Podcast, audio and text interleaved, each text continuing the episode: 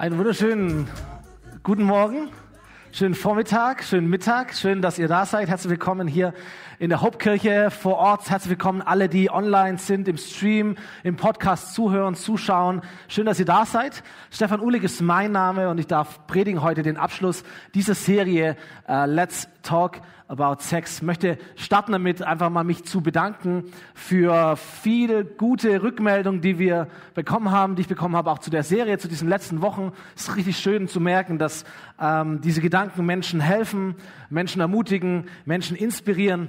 Manche haben gesagt, hey, danke, dass ihr offen diese Themen ansprecht.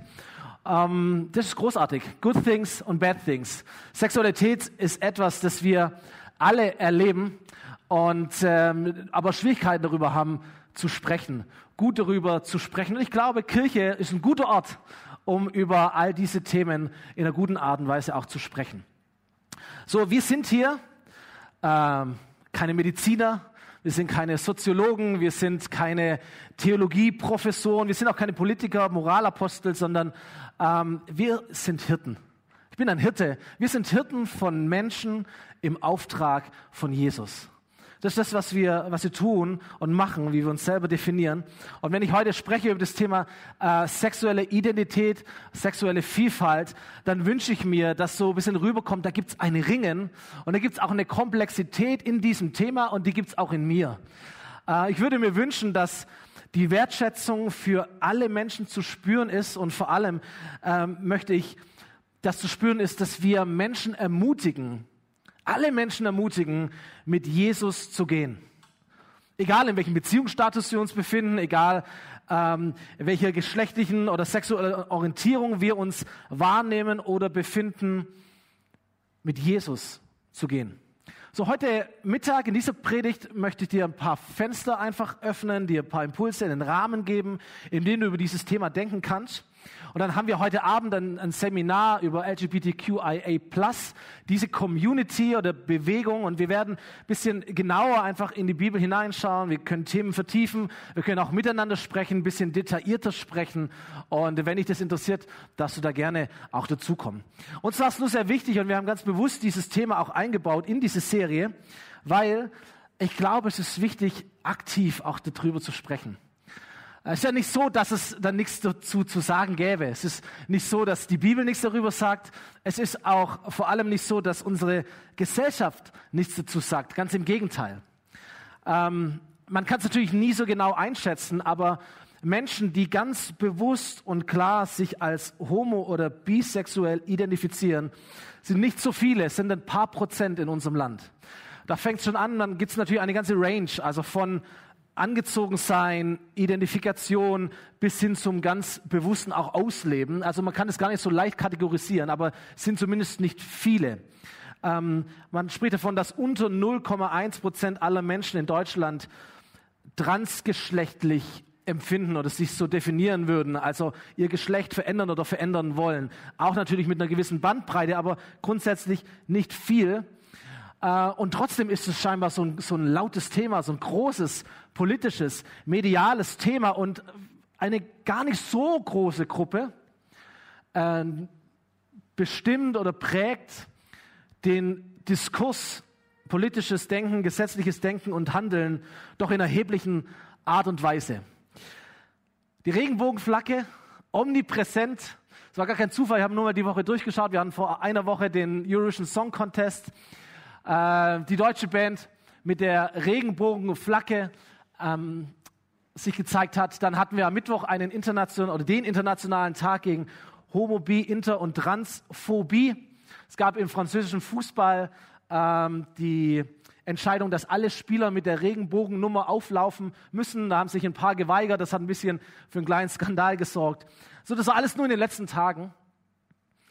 Ähm, so, wenn wir über dieses Thema sprechen, dann in dem Interesse, dass wir zu diesen Diskussionen, zu dieser lauten Stimme auch unsere Überzeugung hinein kommunizieren wollen. Und da geht es nicht darum, dass wir irgendwelche Diskussionen gewinnen, da geht es auch gar nicht, dass wir irgendwie polarisieren oder dass wir populistisch unterwegs sind ähm, oder dass wir kämpfen, sondern einfach darum, dass wir als Hirten Orientierung geben wollen, wie wir sie von Gott her empfinden und sehen.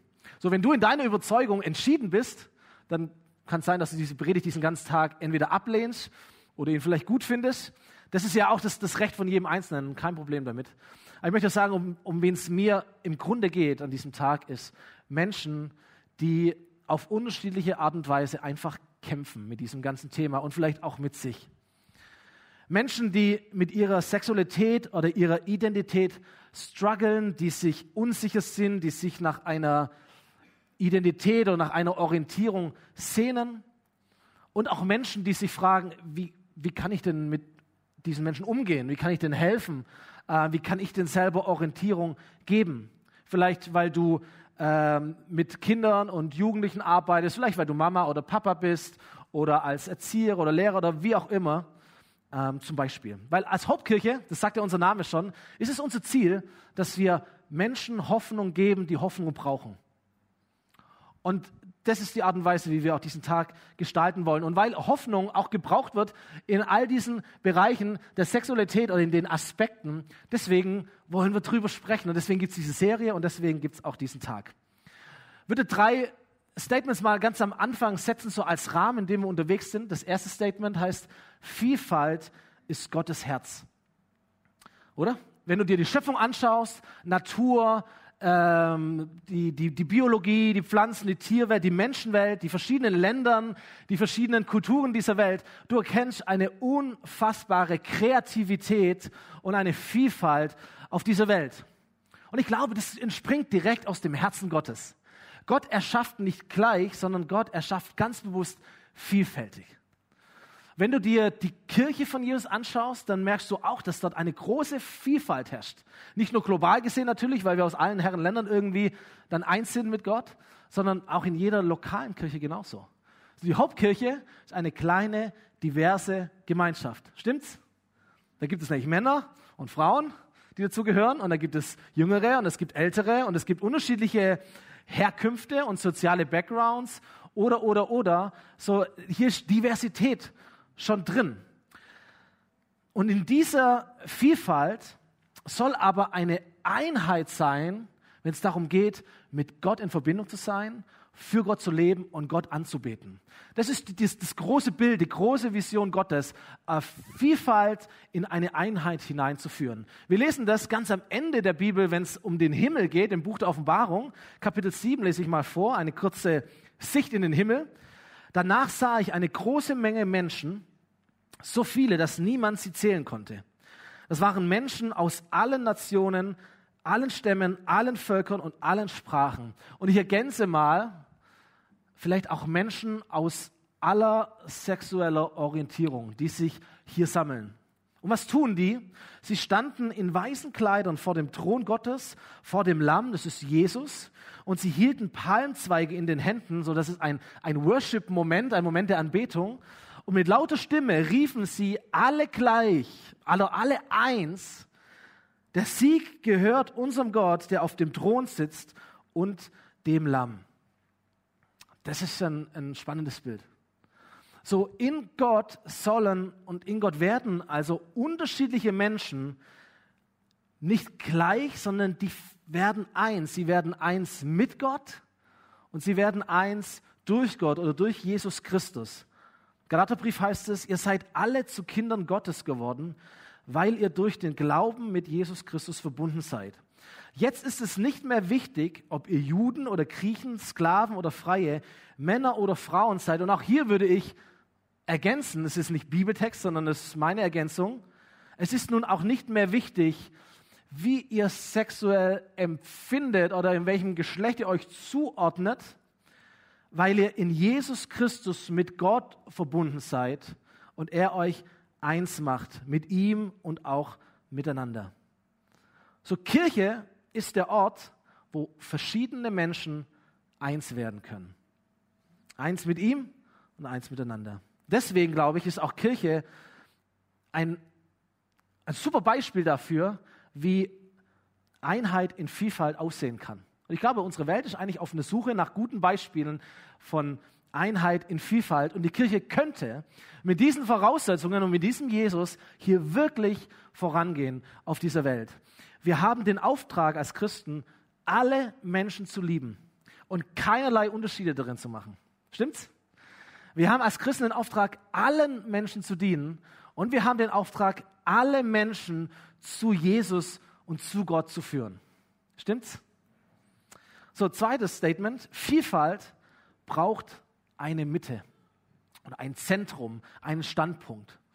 In unserer Gesellschaft gibt es die Tendenz, ich glaube, die kann man wahrnehmen, dass die vielfältigen Meinungen über Vielfalt, über sexuelle Vielfalt, nicht mehr so gern zugelassen werden, sondern dass es Bestrebungen gibt, Menschen eben zu gleich zu machen in einer gewissen Überzeugung, nämlich, dass jegliche sexuelle Orientierung, jegliche sexuelle Identität, jegliche geschlechtliche Empfindung akzeptiert werden muss und auch gleich behandelt werden muss. Ansonsten hat man schnell diesen Vorwurf am Hals, diskriminierend zu sein, auszugrenzen und weil man das nicht möchte, fängt man selber an, Menschen an den Rand zu stellen oder auch auszugrenzen, die das vielleicht auch in Frage stellen. Also man spricht von Toleranz, aber eigentlich hätte man gerne Akzeptanz im Sinn von alles ist okay, alles ist gleich. Und wenn alles gleich ist, ist eigentlich alles relativ. Und das bedeutet, irgendwo fehlt die Mitte. Es fehlt der Standpunkt, es fehlt die Orientierung, es fehlt das richtig und falsch. Es fehlt das Zentrum in der Mitte. Toleranz aber, wenn ich tolerant sein möchte, und das ist ja etwas Großartiges, dann brauche ich einen Standpunkt, von dem aus ich Toleranz üben kann. Ich muss wissen, wo ich stehe, was die Meinung ist, was die Mitte ist. Ich brauche eine Orientierung, ich brauche einen Halt, vor dem aus ich Toleranz lebe, denn ohne diese Mitte wird aus Vielfalt Chaos. Und aus Diversität, was gut ist, wird eine Diffusität. Also es braucht eine Mitte. Wir sehen das zum Beispiel einfach als Prinzip ganz am Anfang auf den, auf den ersten äh, Seiten der Bibel, wo es heißt, als die Welt geschaffen wurde, war es ein Tohu Wabohu, heißt es im Hebräisch, da war ein Wüst und leer, heißt es in der Bibel, ein, ein Chaos. Und dann fängt an, Gott zu ordnen und Dinge auch voneinander zu trennen. Himmel und Erde und Wasser und, und, und, und, und Land und Tiere und Menschen und Mann und Frau. Äh, Gott erschafft Ordnungen und in diesen Ordnungen Gottes, in dieser Orientierung, auf einmal kommt Buntheit, Vielfalt, Leben blüht auf. Und Vielfalt braucht ein Zentrum, eine Mitte, ein Standpunkt. So, was ist die Mitte? Drittes Statement. Die Mitte, die Orientierung ist nicht der Mensch, sondern die Mitte ist Gott. Aus meiner Überzeugung. So, wer bestimmt richtig und falsch? Und wir leben in einer freiheitlich-demokratischen Grundordnung, das ist auch gut so. Das bedeutet, dass der Mensch durch Mehrheit Recht sprechen kann oder Gesetze erlassen kann, auch in moralischen Fragen. Also ich kann quasi, wenn ich die Mehrheit habe, über Moral auch bestimmen, was ist gut und was ist richtig. Es gibt in unserem Land keine einheitlichen moralischen Vorstellungen, also sagt man, das Recht entscheidet. Gesetz ist Gesetz. Ob ein Gesetz jetzt moralisch richtig ist oder falsch oder wie auch immer ich das beurteilen möchte, es ist einfach mal ein Gesetz und es gilt, weil es ein Gesetz ist. Auf der anderen Seite oder in dieser Spannung gibt es eben, dass unsere Verfassung aber auch uns ausdrückt, dass wir, Zitat, in Verantwortung vor Gott und den Menschen leben und unser Land gestalten. Also da gibt es eine Demo, die ausgedrückt wird, dass es eben eine höhere Instanz gibt als der Mensch an sich. So ja, wir leben in einem säkularen Staat, nicht in einem Gottesstaat, das ist auch gut so. Wir unterstellen uns der rechtmäßigen Regierung. Wir verstehen, dass Gesetze erlassen werden, auch erlassen werden müssen, die vielleicht unseren biblischen Vorstellungen nicht entsprechen. Und trotzdem glauben Christen, dass es eine höhere Instanz gibt als der Mensch und dass der Mensch per se nicht das Recht hat, sich selber als absolut zu setzen, selber zu bestimmen, sondern dass es unaufhebbare, universale, ethische und moralische Vorstellungen gibt, die größer sind als der Mensch. Es braucht eine Grenze, um zu konstruieren und auch um zu dekonstruieren. Es braucht eine Mitte, die nicht wir selber sind. Es ist ein bisschen philosophisch, aber das war, glaube ich, wichtig, das vielleicht einmal an, an, als Rahmen zu stellen. Das heißt, Christen sind verpflichtet, wir alle, alle Menschen zu lieben, zu dienen und gleichzeitig eine Orientierung von Gott her zu geben, mit der Überzeugung, Gott ist gut. Gott ist gut, Gott will nichts Böses und Gott führt Menschen auf einen Weg, der zum Leben führt. Aus diesem Verständnis heraus Orientierung Menschen anzubieten. So, was ist die Mitte Gottes, wenn es um dieses Thema geht, sexuelle Identität, sexuelle Vielfalt? Was ist denn die Orientierung Gottes in Bezug auf Sexualität, gelebte Sexualität ganz allgemein? Und ich möchte über zwei Dinge sprechen. Zum einen die Bibel als das Wort Gottes und zum anderen Jesus Christus als das Wort Gottes. Die beste Auslegung des Wortes Gottes. Und äh, vielleicht habt ihr es gemerkt in dieser ganzen Serie, wer schon öfters da war oder das nachgeschaut hat, ähm, dass ich manche Bibelstellen in jeder Predigt, nahezu in jeder Predigt eigentlich gebracht habe. So auch heute. Und zwar ist das biblische Verständnis von Sexualität immer gegründet auf der Schöpfung des Menschen, wie sie uns in den ersten Kapiteln vorgestellt wird. Und ich lese diesen Vers nochmal, 1. Mose, ganz am Anfang, erstes Kapitel, da heißt es, so schuf Gott die Menschen nach seinem Bild. Nach dem Bild Gottes schuf er sie, als Mann und Frau schuf er sie. Und er segnete sie und sprach, vermehrt euch, bevölkert die Erde, nehmt sie in Besitz. Jetzt liest man diesen Vers und könnte meinen, der biblische Maßstab für Sexualität ist Heterosexualität. Aber ich möchte dir mal ein Fenster öffnen, das über dieses Fenster hinausgeht, über diesen Rahmen hinausgeht, weil Heterosexualität, Homosexualität, Bisexualität, Transgeschlechtlichkeit sind ja menschliche Begriffe. Das sind ja menschliche Kategorien, etwas zu beschreiben. Der größere Rahmen, den die Bibel setzt, ist nicht Heterosexualität, sondern etwas, das wir nennen können heilige Sexualität. Und das ist ein Begriff, den ich übernommen habe von Christopher Jan. Er ist ein bekennend homosexuell empfindender Nachfolger von Jesus und er definiert heilige Sexualität als Treue in der Ehe zwischen andersgeschlechtlichen Partnern und Enthaltsamkeit für Alleinstehende. Und wenn du die Bibel als Gesamtes nimmst, dann findest du gleichberechtigt diese beiden Formen als Sexualität, als heilige Sexualität. Treue, oder ich könnte auch sagen Hingabe in einer Ehe zwischen andersgeschlechtlichen Partnern Ehe ist ein Bundesversprechen, wir haben auch darüber gesprochen vor ein paar Wochen, und Enthaltsamkeit für Alleinstehende. Was ich sagen möchte ist, nicht Heterosexualität ist Gottes Wille, sondern Heiligkeit ist Gottes Wille. Weil wenn wir ehrlich sind, Heterosexualität sagt erstmal gar nichts darüber aus, wie du lebst. Stimmt's? Du findest in der Bibel ja alles. Äh, Vergewaltigung, Inzest, Vielehe, Scheidung, Pornografie, Missbrauch, alles heterosexuell. Also Heterosexualität an sich ist erstmal nicht das, das Ziel, sondern Heiligkeit ist das Ziel und Gottes Standard. Und dafür wirbt Gott. Dafür steht Gott. Dafür wollen auch wir als Kirche stehen. Die Bibel kannst du super gut vergleichen mit einem Spiegel, den du aufschlägst.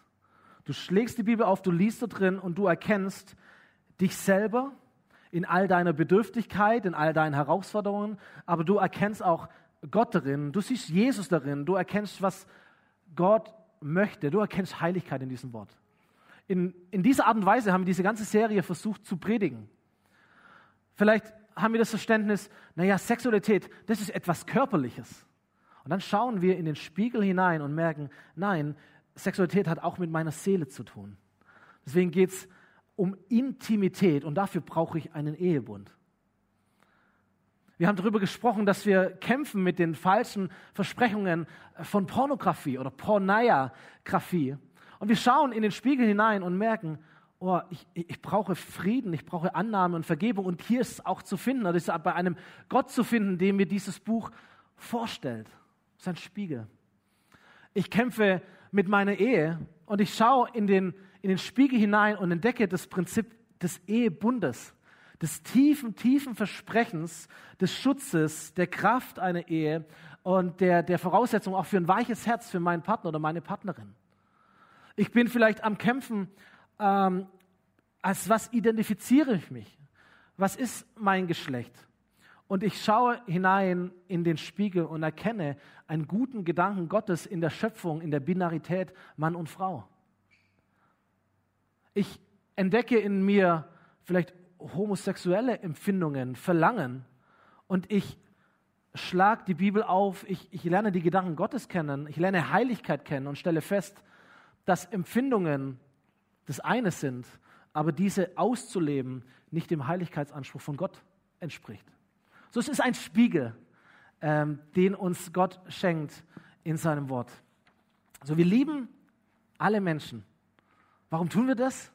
Weil Gott alle Menschen liebt. Und seine Liebe ist nicht abhängig von dem, was du tust oder was ich tue, sondern seine Liebe ist abhängig von ihm. Er ist Liebe. Das wird sich auch niemals ändern.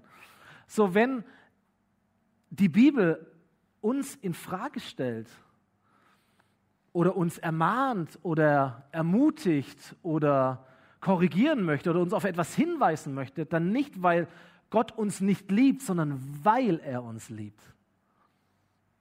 Weil er uns liebt. Und wenn wir dem folgen, oder das ernst nehmen, dann sind wir nicht gleich homophob oder transphob, sondern wir bemühen uns aus Liebe zu Menschen um Orientierung, damit aus Vielfalt nicht Chaos wird und aus Diversität nicht Diffusität. Und ihr Lieben, dieser Spiegel betrifft uns alle, stimmt's?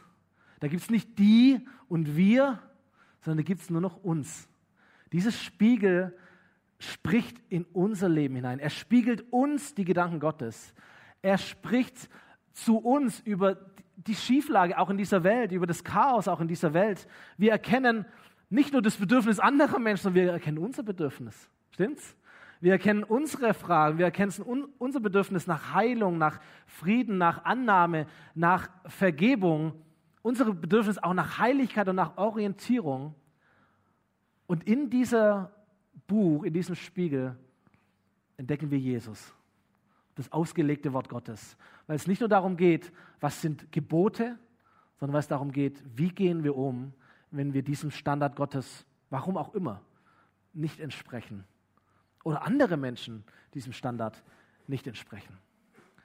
Und wenn wir äh, auf Jesus schauen, lass uns vielleicht kurz erstmal einen Blick auf uns schauen. Und ich glaube, man kann über das Thema gar nicht sprechen, ohne und man kann es wahrscheinlich auch nicht aus, ausführlich genug machen, ähm, ohne auch zu sagen, dass es zu der größten Sünde der Kirche, des Christentums an sich gehört, wie wir mit Menschen umgegangen sind, vielleicht zum Teil immer noch umgehen, die anders leben oder anders sind, als wir das vielleicht für richtig empfinden. Und du kannst durch die ganze Kirchengeschichte gehen und das sehen. Bei den Sklaven, wenn es um, um Frauen geht, wenn es um Juden geht, in der Geschichte unseres Landes und auch wenn es um anders sexuell empfindende Menschen geht. Und es ist eigentlich verrückt, obwohl doch Christen eine ganz klare Anweisung haben oder verstehen könnten aus, dem, aus der Bibel und von Jesus her, obwohl wir es wissen könnten, sollten, können wir uns eigentlich nur entschuldigen bei Menschen und auch bei Gott für einen Umgang, der zum Teil menschenverachtend war in Wort und Tat obwohl Christen eigentlich wissen könnten, wie sie damit umgehen sollten. Scheinbar war die jeweilige Kultur, in der Christen gelebt haben, immer stärker. Es gibt natürlich immer positive Ausnahmen, aber die jeweilige Kultur war meistens stärker wie die Kultur des Reiches Gottes. Das mal vorangestellt. Als Jesus auf dieser Welt wirkt, war es sein höchstes Anliegen, die Beziehung zu Gott für alle Menschen möglich zu machen. Für alle Menschen. Und da wird eines Tages eine Frau zu Jesus gebracht, ähm, die nicht sexuell heilig lebt. Ihr Ding war, dass sie gerade auf frischer Tat beim Ehebruch ertappt worden ist. Und wahrscheinlich waren es Männer. Sie haben sie geschleppt, sie haben sie zu Jesus gebracht. Sie sagen so, Jesus Lehrer, diese Frau wurde ertappt, als sie gerade Ehebruch beging. Und im Gesetz des Mose schreibt Gott uns vor, also wenn wir in den Spiegel hineinschauen, dann erkennen wir doch, dass eine solche Frau gesteinigt werden muss. Was sagst du jetzt dazu, Jesus?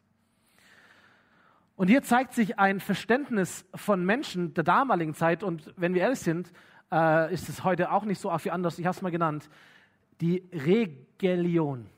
Kennt ihr das? Regelion? Es, es ist immer dieser Versuch, Menschen einzuteilen in richtig und in falsch.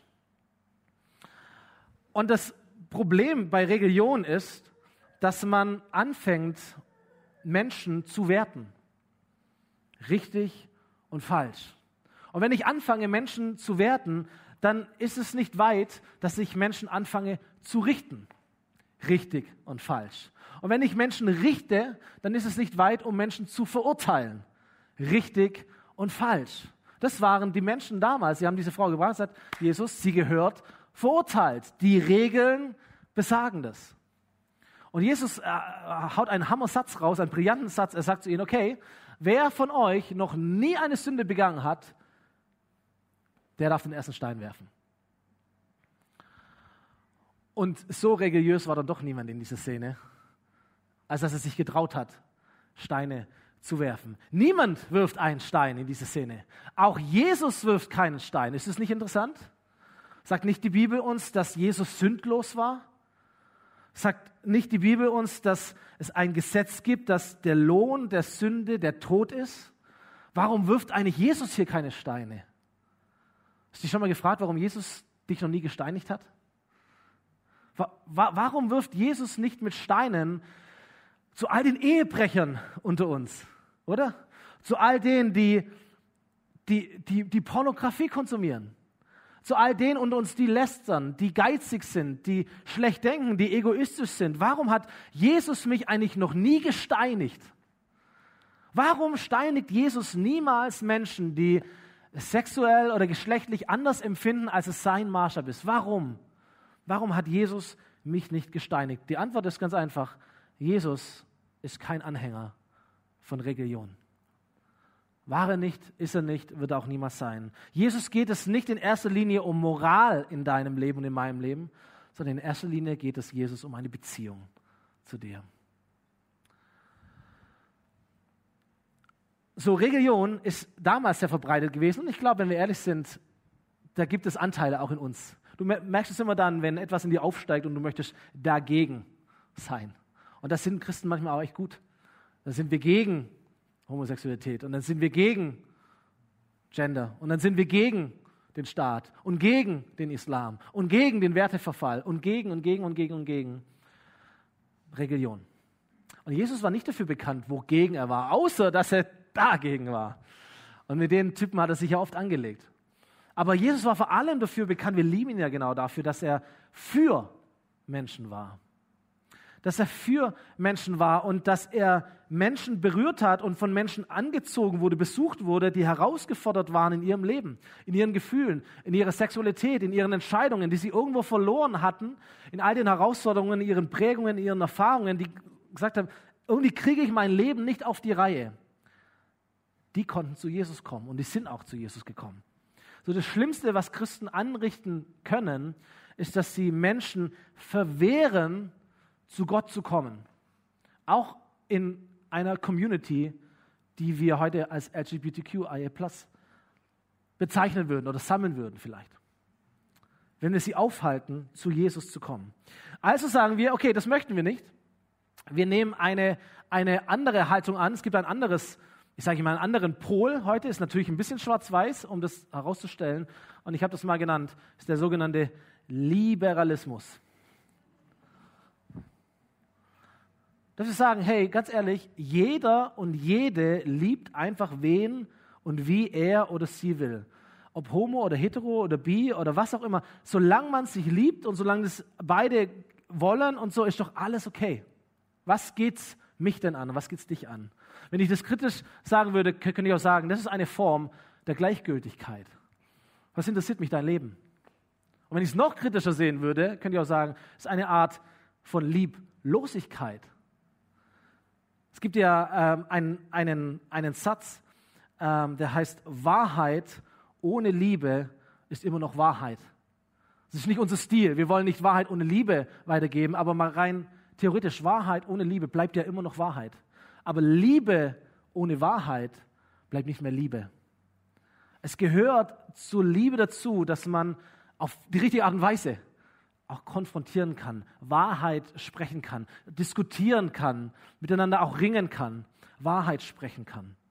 So, wenn wir Menschen gerecht werden wollen, wenn wir Jesus gerecht werden wollen, wenn wir auch der Komplexität unseres, unserer Geschlechtlichkeit gerecht werden wollen, wir brauchen nicht den erhobenen Zeigefinger von Religionisten, wir brauchen aber auch nicht das Wegschauen der Liberalisten, sondern was ich brauche, wenn ich hier in der Mitte bin, wie diese Frau, die vor Jesus auf dem Boden lag, ich brauche eine Liebe, die mir eine Orientierung gibt, eine Mitte, einen Halt, einen Standpunkt, die mir die Wahrheit sagt und gleichzeitig mit mir ist.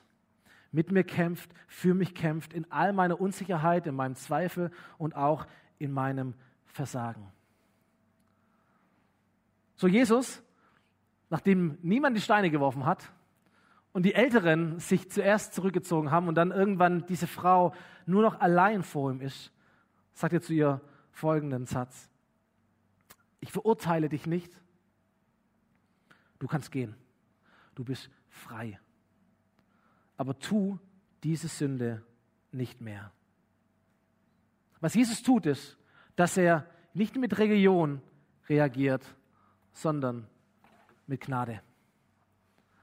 Du bist frei. Du kannst gehen. Bei mir wird es keine Bewertung, keine Richtung, keine Verurteilung geben. Aber statt liberal zu reagieren, reagiert Jesus mit Wahrheit. Tu diese Sünde nicht mehr. Und die Bibel sagt uns über Jesus, dass die Herrlichkeit Gottes in ihm sichtbar wurde in diesen zwei Polen, nämlich in Gnade und in Wahrheit. Jesus nennt Sünde Sünde in diesem Satz. Jesus unterscheidet auch zwischen einer Empfindung, einem Verlangen und einem Ausleben, einem Tun. Tu diese Sünde nicht mehr. Aber vor allem befreit Jesus aus der Anklage, aus der Anklage von Menschen, aus der Anklage von Religionisten, auch aus einer eigenen Anklage heraus. Er befreit, er hilft und setzt frei. Gnade und Wahrheit beschreibt den Umgang von Jesus mit Menschen, die sexuell unheilig leben. Ob sie das bewusst tun, ob das unabsichtlich und ungewollt passiert, ob sie Single sind, ob sie in einer Beziehung sind, in einer Ehe, ob sie homo, hetero, bi, trans, was auch immer empfinden oder leben. Das ist die Jesusart. So Gnade und Wahrheit sollte auch das Konzept sein von Christen und Kirche. Wenn wir mit Menschen zu tun haben oder wir uns selber auch als Menschen empfinden, die damit kämpfen, mit Geschlechtlichkeit, mit Sexualität. Und wenn wir ehrlich sind, ihr Lieben, wir alle tun das. Ich weiß gar nicht, ob es da so die kleinen, mittelschweren Kategorien gibt. Wir alle kennen das, dass wir Good Things und Bad Things empfinden, erleben in diesem Bereich der Sexualität. So wie geht Jesus mit uns um? Mit Gnade und mit Wahrheit. So heute Abend im Seminar werde ich um eine ganze Reihe von, von Werten sprechen, aber eine Botschaft ist mir mit die wichtigste an diesem Tag und für dieses Thema, nämlich folgende. Wir sind größer als unsere Sexualität. Wir sind größer als unsere Sexualität. Ich habe mal ein, ein Trike mitgebracht, ein kleines, damit ich es heben kann äh, und damit wir auch den, den Platz hier haben. Wenn es um Identität geht, die Frage, wer du bist, dann gibt es verschiedene Einflussfaktoren, die auf unser Leben hineinwirken. Vielleicht in diesem Fall die drei stärksten ist zum einen unsere Kultur, unsere Umgebung, die Gesellschaft, die Menschen, die Medien, wie auch immer. Dann gibt es unsere eigene Empfindung, unser Gefühl, da gehört vielleicht auch die Sexualität dazu. Und dann, wenn wir mit Jesus unterwegs sind oder an Gott glauben, ist auch ein, ein, ein Gottesbild dabei. Auch das prägt uns. Die Frage ist nur bei diesem Trike hier, was ist das Vorderrad? Weil das Vorderrad ist das Entscheidende, wenn es darum geht, in welche Richtung geht's. Und das Vorderrad ist auch dieses Rad, in dem die Geschwindigkeit aufgenommen wird. Und die hinteren Räder folgen der Richtung, die das Vorderrad einschlägt und in das die Vorderrad fährt.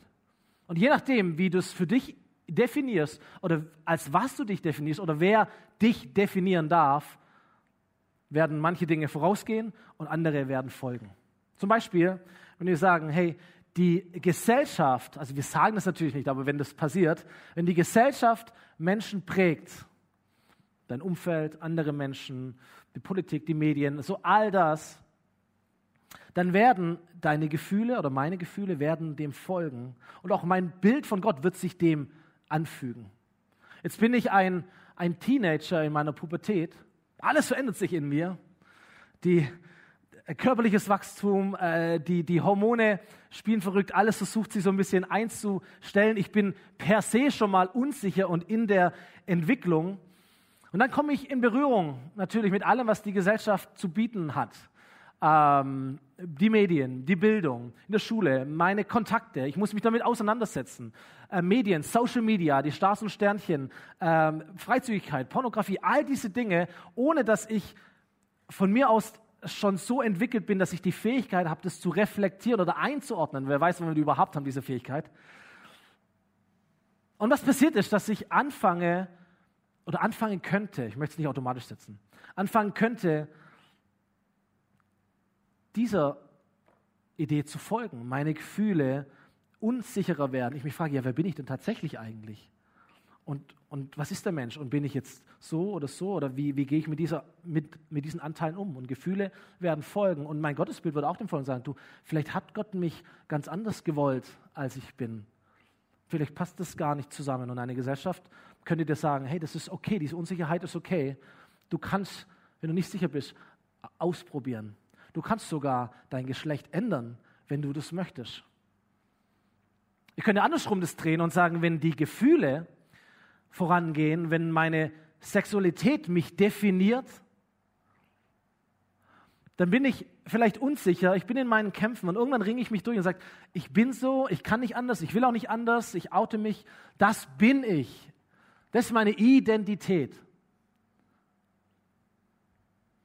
Und du wirst sagen, Gott hat mich so geschaffen. Dein Gottesbild wird dem folgen.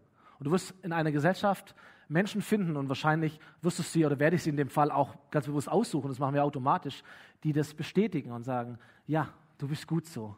Und deine Erfüllung ist das, dass du das, was in dir ist, einfach auslebst. Das ist das Bild direkt dafür. Ich möchte uns einfach ermutigen, ich möchte Menschen ermutigen zu sagen, du bist mehr als deine Gefühle. Du bist mehr als das, was die Gesellschaft dir sagt. Du bist mehr als dein als dein Kampf, du bist mehr als dein Versagen, du bist mehr als dein Sieg, du bist auch mehr als deine sexuelle Orientierung. Identität sagt, wer du bist. Sexuelle Orientierung beschreibt, wie du bist. Das ist nicht dasselbe. Identität sagt, wer du bist. Deine Orientierung sagt, wie du bist. Und was ich möchte, oder was wir möchten an diesem Tag, ist einfach Menschen zu ermutigen, ihre Identität, ihr Vorderrad von Gott bestimmen zu lassen, von Gott definieren zu lassen, von seinem Wort definieren zu lassen. Und wir werden feststellen, dort, wo wir uns von Gott her erleben, das wird eine Sicherheit in unser Leben geben. Gefühle, auch Sexualität wird eine Sicherheit bekommen, wird dem nachfolgen. Das geht nicht von heute auf gleich, und da gibt es auch, viele, viele, viele Formen und Prozesse und all das. Auch das möchte ich nicht abkürzen. Mir geht es um die Richtung. So, wir werden befähigt, wenn wir unsere Identität von Gott her verstehen, mit unseren Gefühlen umgehen zu lernen, sie auch einordnen, lernen zu können. Es gibt uns eine Sicherheit. Und wir werden auch Gesellschaft wahrnehmen können, vielleicht anders wahrnehmen können, vielleicht sensibler wahrnehmen können, vielleicht auch kritischer oder weniger kritischer wahrnehmen können, aus Gottes Sicht Gesellschaft und unsere Umgebung wahrnehmen können. Die Reihenfolge wäre dann zu sagen, meine Identität ist, dass ich ein Kind Gottes bin. Meine Identität ist, Christ zu sein. Meine sexuelle Orientierung, die mag verschieden sein. Die mag vielfältig sein. Warum auch immer das so ist, das ist in dem Moment nicht das Thema. Meine Orientierung mag verschieden sein und mein Lebensstil ist Heiligkeit. Und das bedeutet für einen Single etwas anderes, für einen, der verheiratet ist. Und das bedeutet vielleicht für einen Mann was anderes, für eine Frau. Und das bedeutet für einen heterosexuell empfindenden Menschen etwas anderes wie für einen homosexuell empfindenden Menschen. Aber das ist die Vielfalt, wo es eins wird. Was ist meine Identität, meine Orientierung und dann mein Lebensstil, der daraus folgt? Gesunde christliche Identität gründet sich auf einem biblischen Menschenbild. Da mag es unterschiedliche Theorien geben, aber für Christen gründet sich auf einem biblischen Menschenbild und ordnet sich auch darin ein. Und das müssen wir als Kirche auf dem Schirm haben, Menschen darin gut begleiten oder uns selber auch darin einordnen. Und ich bin auf der Zielgeraden, aber ich brauche noch ein paar Minuten, um das euch weiterzugeben. Es sind nämlich fünf Stationen, könnte man sagen, in dieser Reise. Das Erste, was das christliche Menschenbild uns sagt, ist, dass wir alle von Gott geschaffen sind. Stimmt's? Wir sind alle eine Schöpfung Gottes. Dort beginnt unser Leben. Wir sind ein Ebenbild Gottes. Wir haben Würde. Wir sind wunderbar gemacht von einem wunderbaren Gott. Das zweite Station ist die Verlorenheit des Menschen. Dass wir uns von Gott getrennt haben, dass wir nicht im ursprünglichen Zustand sind, sondern von Gott getrennt, trotzdem noch ein Ebenbild Gottes, trotzdem noch die Würde Gottes, aber von Gott getrennt. Luther hat es einmal ausgedrückt, der Homo incurvatus, der gekrümmte Mensch flach übersetzt, wir haben alle unseren Knacks. Versteht ihr? Der gekrümmte, wir haben alle unsere Herausforderungen und unsere Kämpfe. Das dritte Stadium ist dann die Erlösung durch Jesus. Durch Jesus versöhnt zu sein mit Gott, ein neues Leben zu bekommen, eine neue Identität als Kinder Gottes zu bekommen. Das verändert alles. Das Evangelium von Jesus sagt, alles kann neu werden und mit alles ist alles gemeint. Alles kann sich verändern. Im zweiten Korintherbrief heißt es, wer mit Christus lebt, der wird ein neuer Mensch. Er ist nicht mehr dasselbe, denn sein altes Leben ist vorbei. Ein neues Leben hat begonnen. Und dieses neue Leben kommt allein von Gott, der uns durch das, was Christus getan hat, zu sich zurückgeholt hat. Du bist zurückgeholt zu Gott. Das vierte Stadium ist dann dass wir verstehen, ein neues Leben von Gott zu bekommen, eine neue Identität von Gott bekommen zu haben, macht uns trotzdem noch nicht vollkommen und perfekt, sondern wir sind auf einer Reise und diese Reise nennt die Bibel Nachfolge. Ein Ziel, Jesus ähnlicher zu werden. Wir sind schon neu gemacht und trotzdem noch nicht vollkommen. Wir sind schon geheiligt, aber wir sollen uns um Heiligkeit, um Heiligung bemühen. Nachfolge bedeutet, so zu leben, wie es meiner Identität entspricht. Es gibt ein tolles äh, Vergleichsbild dazu, nämlich die Metamorphose. Ein, eine Raupe wird zu einem Schmetterling. Eine Raupe kriecht und frisst Blätter. Ein Schmetterling, der fliegt und der isst Blütenstaub. Der würde sich nicht mehr, der würde nicht mehr kriechen, der würde auch nicht mehr Blätter fressen, vielleicht gar nicht mehr fressen können, ich weiß es nicht. Das ist so, so ein Bild. Was passiert denn da? Menschen bekehren sich zu Christus. Menschen werden neu, werden getauft, erfüllt mit dem Heiligen Geist. Das ist ein neues Leben. Und gemäß dieses neuen Lebens, dieser neuen Identität, leben sie mit dem Ziel, Jesus ähnlicher zu werden, ihm nachzufolgen. Heiligkeit. Und Heiligkeit ist ein hoher Standard. Und Menschen sagen, boah, Gott ist so anspruchsvoll. Aber wisst ihr, dieser, dieser hohe Standard Gottes ist nicht dazu da, dich runterzudrücken, sondern dass du dich daran hochziehen kannst. Nicht mehr der gekrümmte Mensch zu sein, sondern aufrecht zu stehen und gehen zu können in deinem Leben. So, wir folgen Jesus nach in der Kraft seines Heiligen Geistes. Aber Nachfolge hat auch immer den Aspekt von Verzicht, von Disziplin, von Selbstführung, auch im Bereich der Sexualität, wo ich Dinge erkenne in mir, die nicht dem Standard Gottes entsprechen. Weißt du, warum Jesus Single war? Weil seine erste Sehnsucht, seine erste Leidenschaft, seine erste Beziehung nicht eine menschliche war, sondern eine Beziehung zu Gott war. Und manchmal kann man das Gefühl bekommen, dass wir heute so sehnsüchtig nach Beziehung sind, nach Ehe, nach Sexualität, nach dem Ausleben.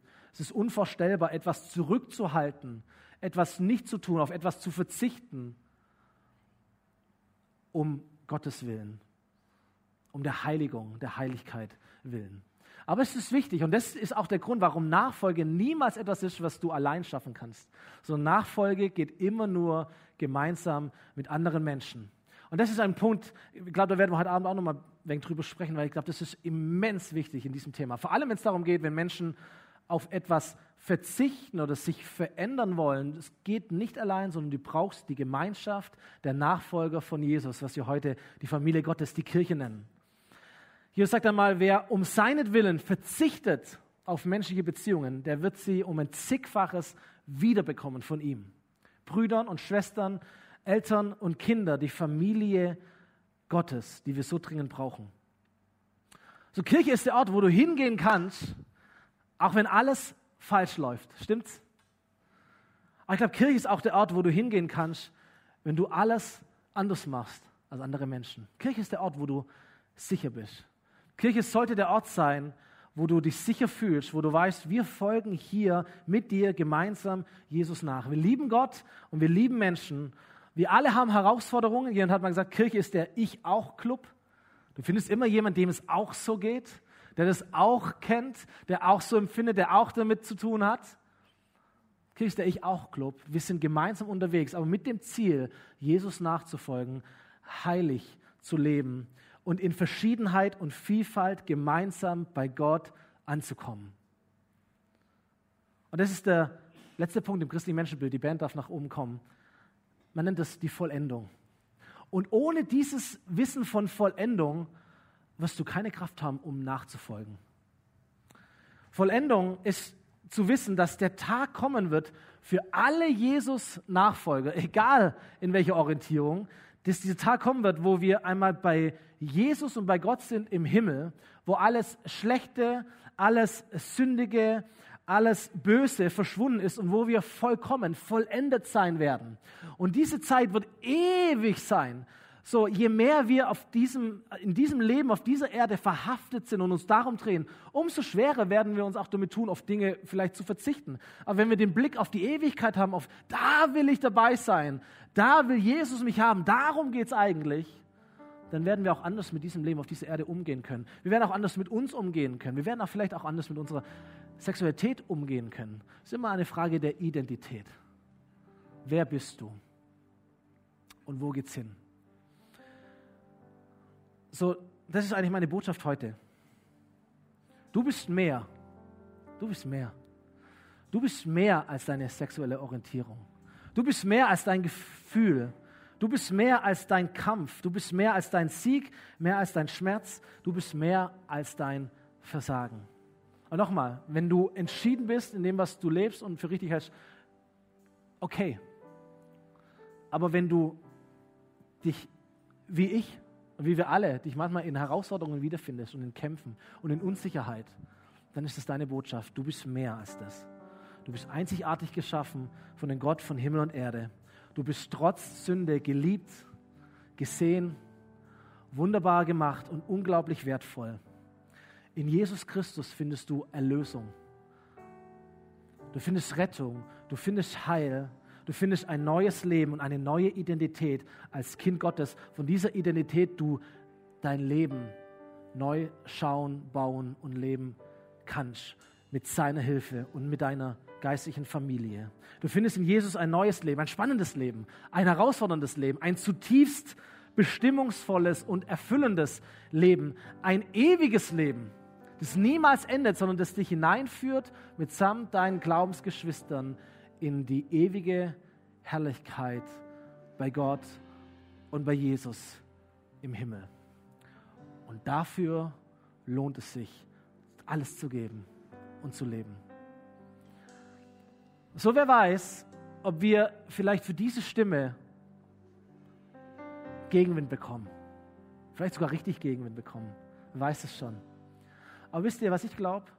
Ich glaube, dass Menschen, einzelne Menschen, und um die geht es uns, um die geht es Jesus, dass einzelne Menschen, die am Kämpfen sind, die am Fragen sind, dass die durch, durch diese Stimme eine Perspektive finden können für ihr Leben, Heilung finden können, einen Weg finden können, Jesus finden können. Und darum geht es. Es geht gar nicht um uns. Es geht auch nicht um überzeugt sein oder nicht um Argumente, sondern es geht um Jesus.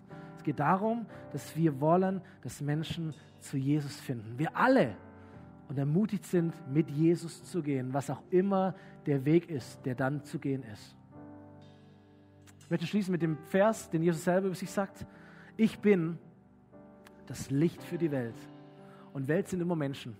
Ich bin Orientierung für Menschen, sagt Jesus hier.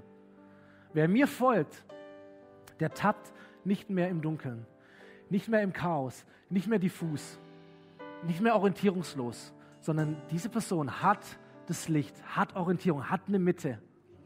Sie hat mich, Jesus. Und mit mir hat diese Person das Leben. Komm, wir stehen gemeinsam auf und würde gerne beten mit uns.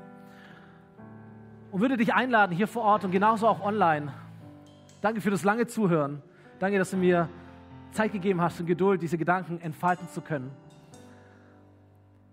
Ich möchte dich ermutigen, wer auch immer du bist, wie auch immer du bist, oder wie auch immer du dich empfindest, was auch immer dein Kampf ist, ob der klein oder groß ist, aber dass du dein Leben Jesus öffnest, dass er hineinwirken kann, dass er hineinkommen kann, dass er tun kann, sprechen kann, was immer er tun und sprechen möchte in deinem Leben.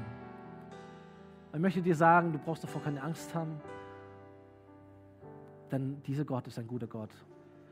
Ein Gott der Gnade und der Wahrheit. Jesus, danke, dass du Menschen liebst. Danke, dass du jeden von uns hier vor Ort und online, jede Person lieb hast. Dass du für jede Person gestorben bist. Dass du für jede Person auferstanden bist. Dass du an die Herzenstür von jeder Person glaubst. Und dass jede Person aufmachen kann. Dass wir nichts leisten müssen, dass wir uns das nicht verdienen müssen, dass wir nicht erst das richtige Verhalten oder den richtigen Glauben haben müssen, sondern dass wir zu dir gehören können, ganz egal wie wir sind. Danke für diese Einladung. Vergib uns, wo wir Menschen diese Reihenfolge oft umdrehen und sagen, ich möchte erst das richtige Verhalten sehen an dir, ich möchte erst das richtige, den richtigen Glauben an dir sehen, dann gehörst du dazu. Danke, dass du das umgedreht hast und dass du Menschen eingeladen hast, zu dir dazugehören. Und dass deine Liebe, deine Gnade und deine Wahrheit Menschen verändert, Glauben hervorbringt, ein Glauben, der das Verhalten ändert und inspiriert und ermutigt, ihn in deinen Standard zu leben. Danke, Jesus, dass dir nachzufolgen alles wert ist. Und so bete ich, Herr, dass was auch immer du sprechen möchtest in jedes einzelne Herz, bete, dass du Offenheit findest und ich bete, dass du dann sprichst, Jesus in deinem Namen. Amen.